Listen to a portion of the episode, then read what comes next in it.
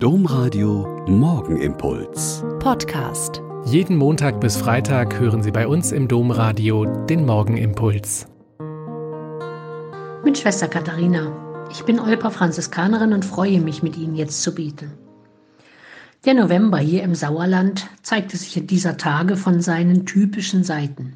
Regnerisch, graunass kalt, sonnig, traumschön oder in dicksten Nebel gehüllt.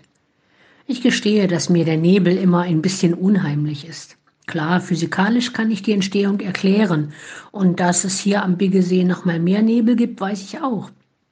Aber wenn der so durch die Straßen wabert und man kaum das nächste Haus sehen kann, nimmt mir das manchmal den Atem. Vielen von uns und auch von Ihnen geht es zurzeit mit der Corona-Pandemie nicht anders. Die nicht greifbare Gefahr macht uns ängstlich und unsicher und wir wissen einfach nicht so genau, wie wir damit umgehen sollen. Ja klar, tun, was vorgegeben ist und aha zur wichtigsten Formel werden lassen, ist klar. Aber was kann ich denn noch tun, um den Nebel ein bisschen zu lichten? Mir scheinen zwei Dinge wichtig. Das eine, im Gespräch miteinander bleiben und alle Kanäle dafür nutzen. Telefone für tatsächliche Gespräche werden wieder wichtiger. Damit der Gedankenaustausch weitergehen kann, kreative Ideen nicht stecken bleiben oder im unüberbrückbaren Abstand durchfallen. Und mir scheint wichtiger denn je, miteinander und füreinander zu beten und sich Kraft und Durchhaltevermögen von Gott zu erbitten. Bittet, so wird euch gegeben, klopft an, so wird euch aufgetan, sucht, so werdet ihr finden, zitiert Matthäus Jesus im Evangelium.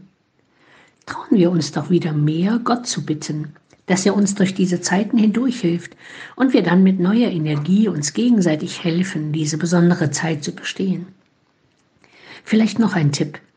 In vielen Psalmen findet man genau das Gebet, das meinen Bitten Raum geben könnte.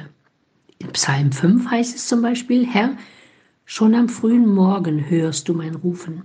In aller Frühe bringe ich meine Bitten vor dich und warte sehnsüchtig auf deine Antwort. Alle, die bei dir Zuflucht suchen, werden sich freuen. Wer nach deinem Willen lebt, den beschenkst du mit dem Segen, deine Liebe umgibt ihn wie ein schützender Schild. Die Erfahrung der Glaubenden und Betenden über die Jahrtausende hinweg kann uns die Gewissheit geben, dass Gott unser Bitten erhört und wir dann in allem bei ihm geborgen sind. Vielleicht hilft das heute ein bisschen, den inneren Nebel zu heben und klare Sicht zu schaffen.